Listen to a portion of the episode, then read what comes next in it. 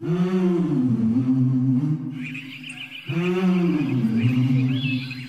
père m'avait offert un, appareil photo, j'avais 10 ans. Et je faisais les voisines et ma soeur poser pour moi et je savais exactement qu'est-ce que je voulais des, filles. Donc euh, la, la, première sensation d'avoir envie d'être photographe, ça m'est venu de là.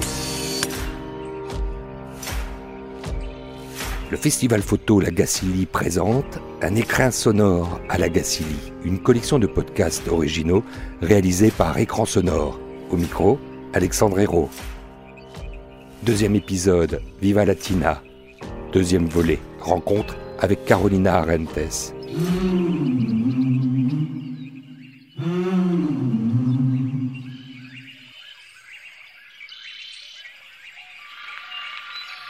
Brasil mobilizou neste domingo dois aviões Hércules C-130 em uma vasta operação militar para apagar os incêndios que devoram partes da Amazônia. Enquanto isso, novos protestos estão programados contra o presidente Jair Bolsonaro por sua gestão da situação. Uma espessa fumaça cobre a cidade Carolina Arantes est devant l'espace qui abrite ses photos.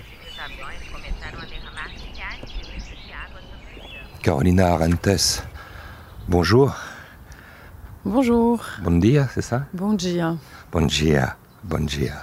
Vous avez appris à parler français parce que ça fait longtemps, euh, Carolina, que, que la brésilienne que vous êtes est, est en France. Ça fait 11 ans exactement. J'ai appris euh, d'oreille un peu le français. Donc je suis assez contente de parler bien. Il y a un souvenir de la première image que vous ayez faite? Oui, oui, oui, je me souviens très bien. En 2000, euh, l'année 2000, j'étais à Madrid et j'ai vu euh, un prêtre qui était juste pile poil en bas d'une petite tranche de lumière qui passait entre deux, deux immeubles. il était comme si c'était un, doigt et qui tombait juste sur les prêtres. Et c'était une des premières sensations que j'ai eues euh, d'avoir fait une photographie, de, de, voir et de réussir à transformer l'image que je voyais en, photographie justement. Et quand est-ce que vous avez eu alors, Carolina Arantes, cette envie de devenir photographe? Bah, Mon père m'avait offert un, appareil photo, j'avais 10 ans. Et je faisais les voisines et ma soeur poser pour moi et je savais exactement qu'est-ce que je voulais des, filles. Donc euh, la, la, première sensation d'avoir envie d'être de, de, photographe, ça m'est venu de là. Après, j'ai passé beaucoup de temps euh, sans vraiment toucher un appareil photo. Et quand j'avais 18 euh, ans, 19 ans, euh, un ami m'a invité à faire un cours de photo avec elle. Et donc, on est parti faire les cours et j'ai tombé complètement amoureuse de la photographie. Et du coup, j'ai recommencé à photographier. Mais à partir de 2010, elle est intégrante dans ma vie complètement 100% en fait.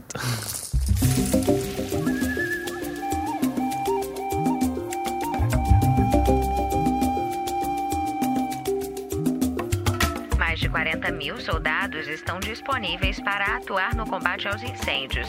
As queimadas causaram uma onda de indignação mundial e são motivo de preocupação na cúpula do G7 em Biarritz, na França. Qu'on comprenne, parce qu'ici, à la Gacilly, euh, est exposé l'un de vos derniers euh, travaux et, et c'était ce, cette urgence que vous avez eue lorsque vous étiez euh, en France et que vous découvriez que l'Amazonie là-bas brûlait, ces feux euh, en 2019 qui aujourd'hui continuent, c'est cette urgence qui vous a imposé de quitter le vieux continent pour aller voir ce qui s'y passe et nous raconter?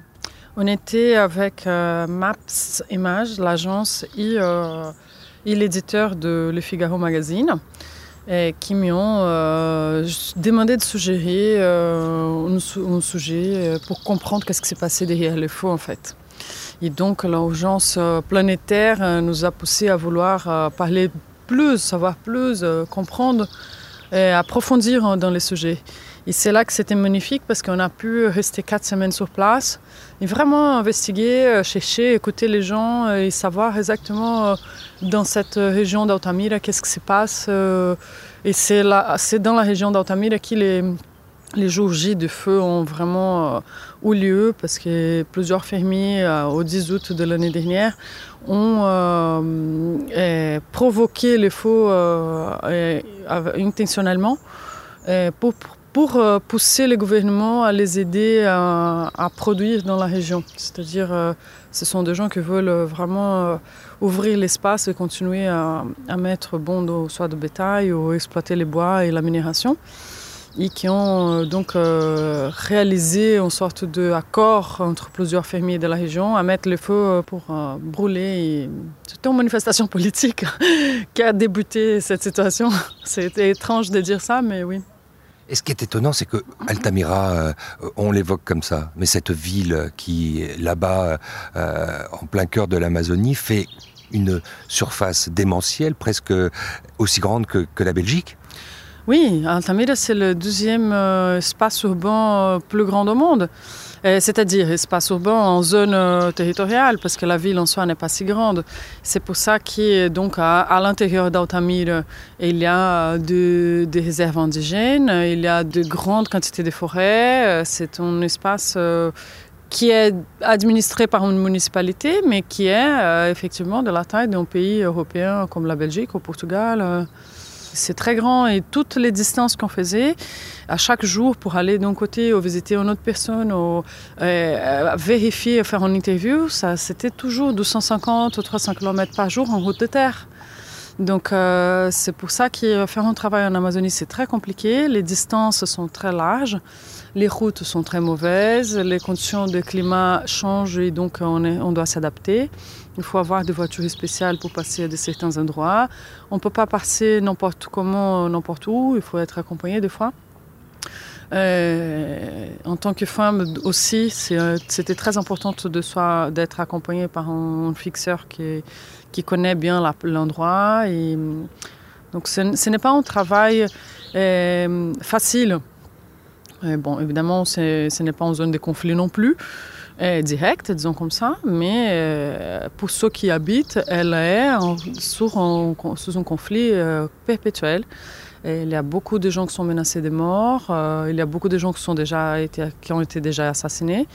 Et ceux qui défendent les droits de l'homme, les droits des indigènes, la forêt ou les petits producteurs sont tout le temps menacés. Et, et aussi ramener en justice, euh, où euh, il y a toujours une, situation qui les mettre en prison, euh, toujours à les coincer, toujours très harcelés par un pouvoir qui, qui est sur place et qui n'a aucune envie de, de, s'ouvrir à, à, la société en fait.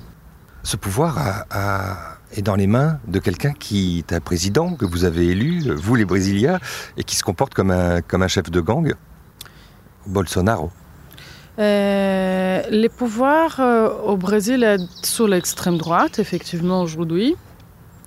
Et donc, euh, Bolsonaro, il ne fait rien contre la, pandémie, par exemple, qui arrive, ou rien contre les fermiers qui sont en train de brûler le feu.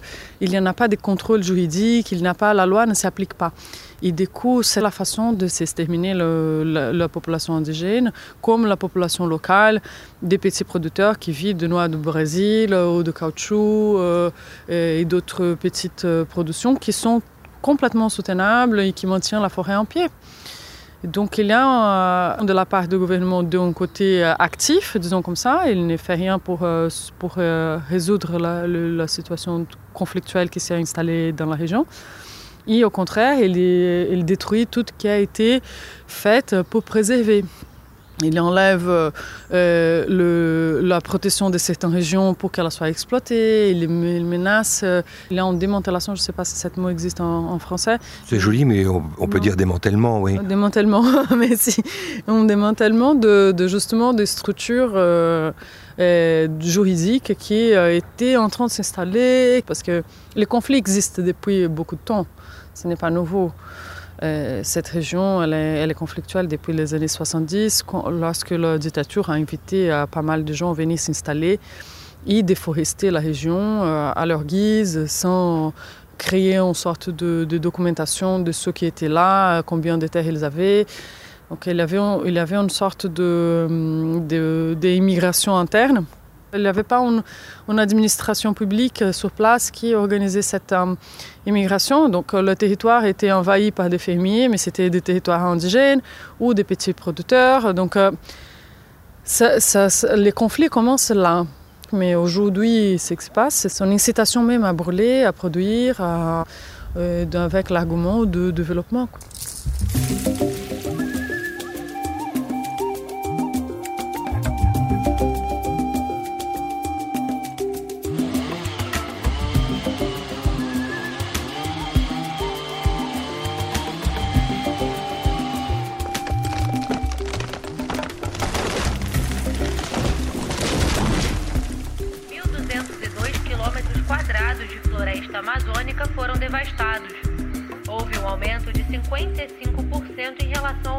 Período do ano passado.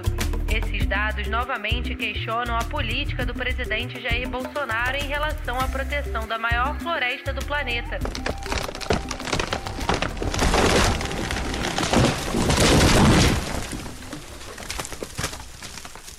Carolina Arantes, c'est pour ceux qui euh, ici se déplacent à la Gacilly, voir ces panneaux où sont exposés ce travail que vous nous livrez. Euh, il y a cette volonté pour vous, puisque vous êtes dans la position du photoreporter, l'artiste photographe que vous êtes documente. Il y a cette volonté? Vous croyez que vos photos peuvent éveiller, c'est une grande question, les consciences? Ça, c'est une grande question, effectivement.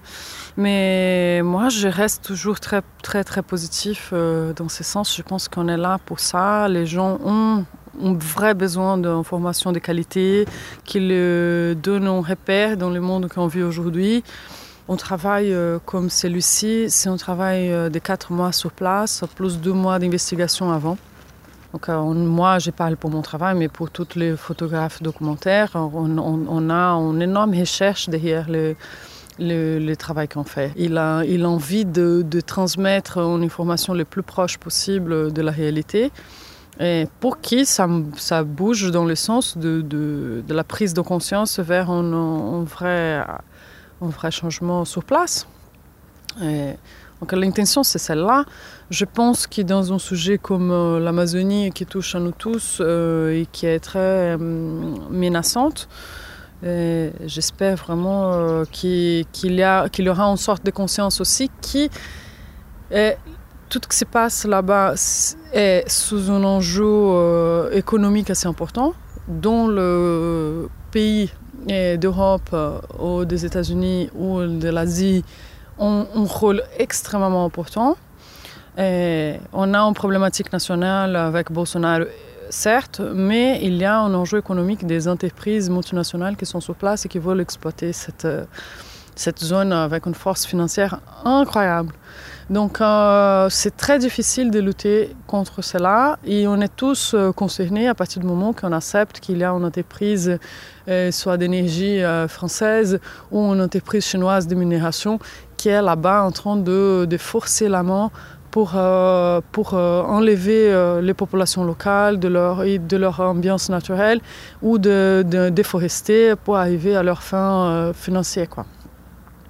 J'ai en face de moi une résistante.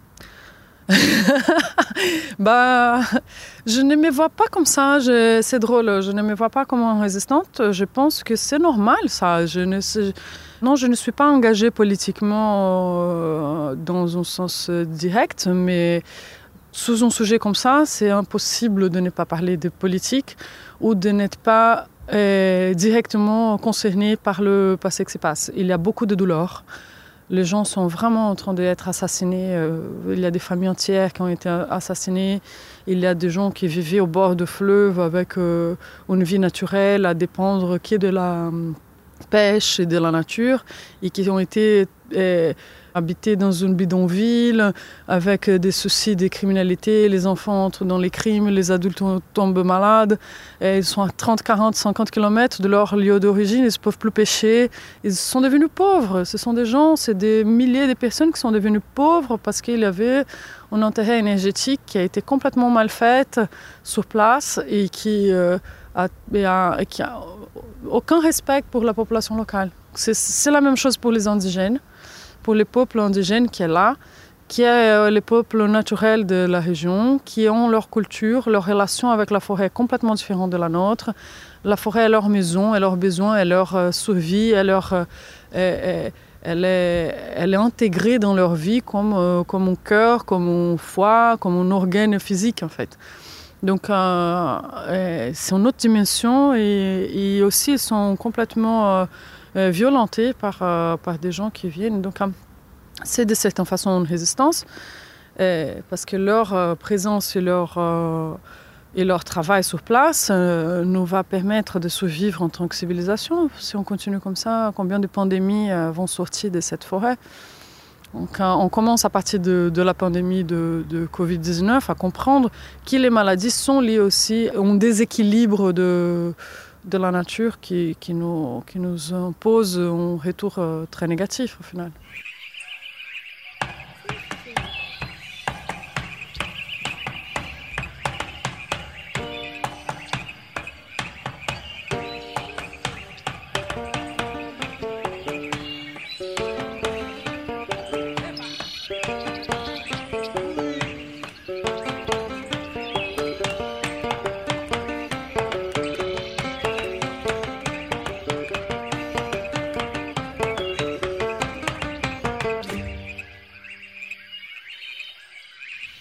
Terminer cette promenade dans cette ruée vers l'enfer vert, puisque c'est ainsi que, que cette exposition s'appelle ici, pour euh, isolons dans cette trentaine de clichés euh, monumentaux. Hein. La plupart euh, font plus de 3 mètres en tirage extraordinaire ici qui sont livrés.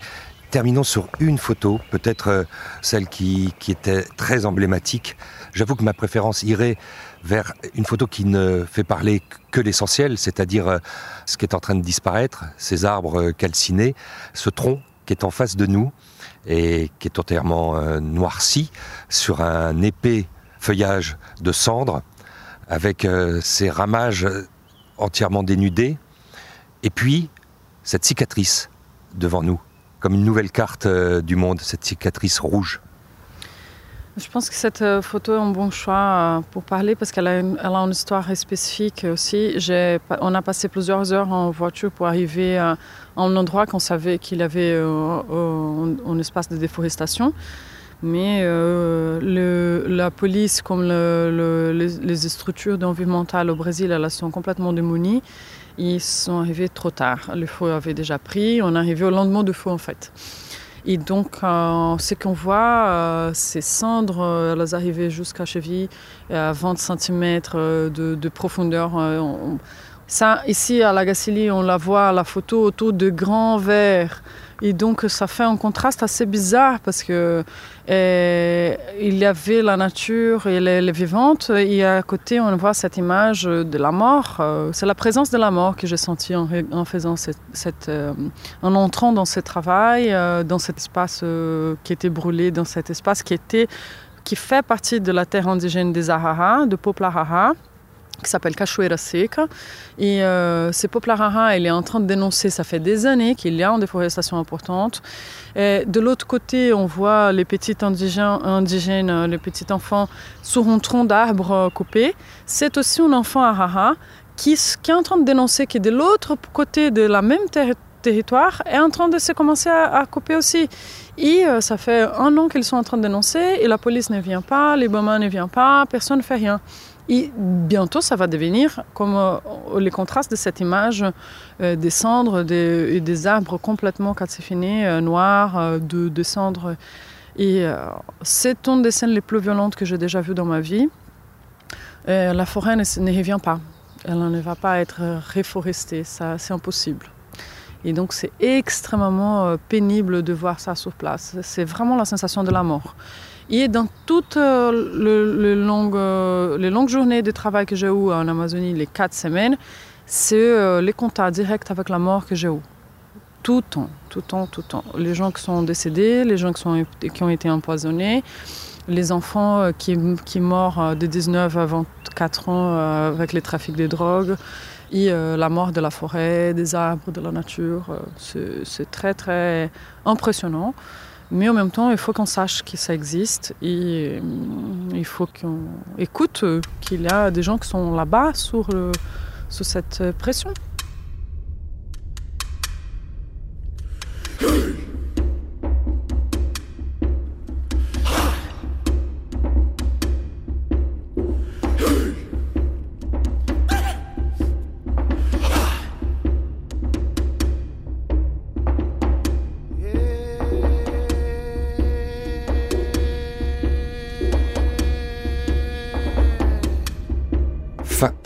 Deuxième volet de ce second épisode d'un écrin sonore à la Gacilly.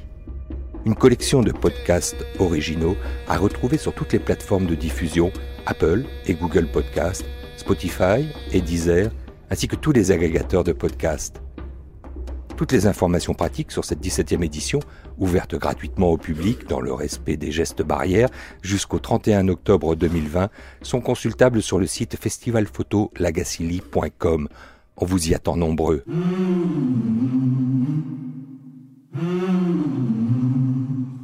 Estou muito contente de estar aqui em Nagacili e espero voltar bem logo e fazer parte dessa história.